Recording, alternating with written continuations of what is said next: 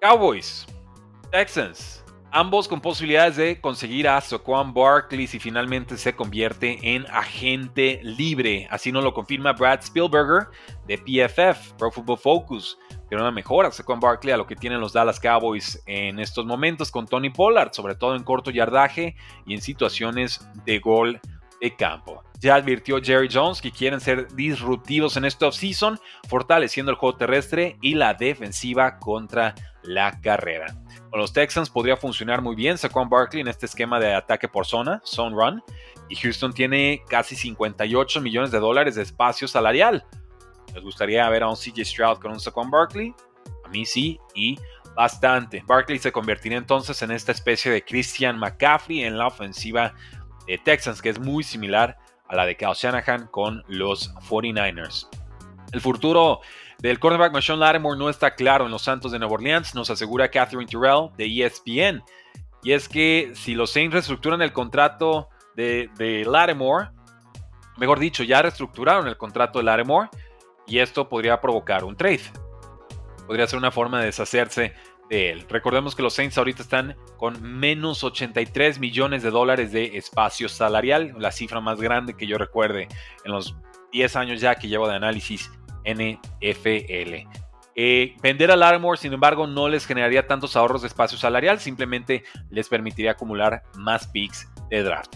Ha, estado muy lastimado Larimore, un cuatro veces Pro Bowler, ha jugado apenas 17 partidos en las últimas dos temporadas. Permitió 27 recepciones en 47 targets para casi 300 yardas y un touchdown, esto en 10 partiditos. ¿Qué otros jugadores de Saints se podrían ir?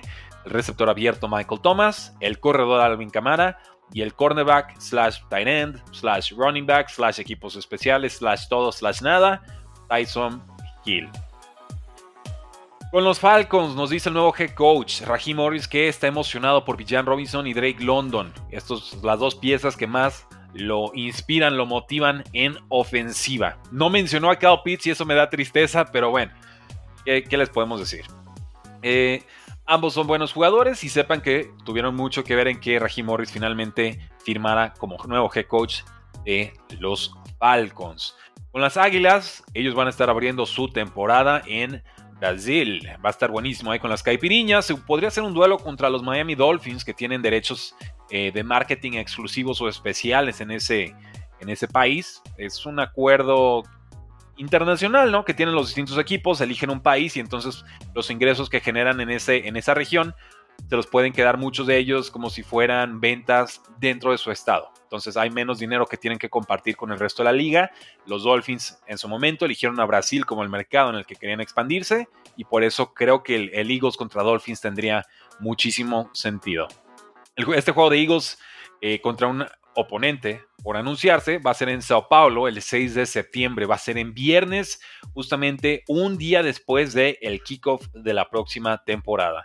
Posibles rivales, bueno, yo estaba diciendo Dolphins, pero aquí me dicen que podría ser Cowboys, Giants, Commanders, Browns, Falcons, Jaguars, Panthers, Packers o Steelers, que estos deben ser todos los, los equipos que tienen a domicilio.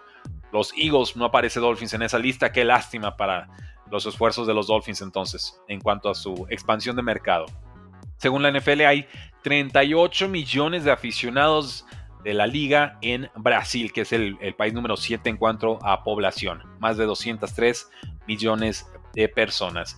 Se va a jugar el partido en el estadio de Corinthians con capacidad para 49 mil espectadores y que también ha sido estadio anfitrión de duelos en Copa del Mundo. En otras noticias NFL, los Giants contrataron a Shane Bowen como su nuevo coordinador defensivo. Bowen fue coordinador defensivo de los Titans del 2021 al 2023, una unidad que fue número 18 en yardas permitidas y número 16 en puntos permitidos la temporada pasada.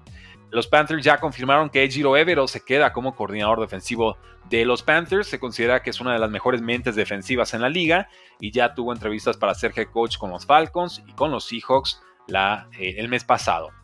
Los Commanders anunciaron oficialmente la contratación de Joe Witt Jr. como su nuevo coordinador defensivo.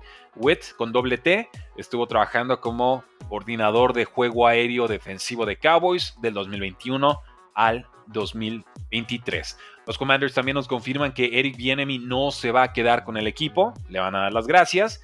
Y pues ya lo que decíamos de los San Francisco 49ers que están sumamente inconformes con las condiciones de campo. Últimos comentarios de la gente y nos despedimos el día de hoy.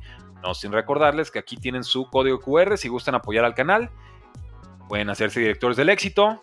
Última semana para aprovechar el precio que tenemos de 9 dólares y 99 centavos al mes. A partir del próximo lunes, esa suscripción sube a 19.99 con los mismos beneficios. Transmisiones especiales, ustedes piden contenido, se los damos. Tienen acceso previo por dos semanas de adelantado a todo lo que estarán viendo muchos de los aficionados eh, no pagan, ¿no? Aficionados gratuitos del canal. Así que si quieren apoyarnos, si quieren eh, dictarnos qué tipo de transmisiones vamos a estar haciendo, qué tipo de videos quieren ver, qué tipo de cursos quieren que desarrollemos en este off-season, esta es la forma de hacerlo. Ahí está, director del éxito, 10 dolaritos al mes. Ese precio se dispara a 20 acabando la temporada. Avisados están.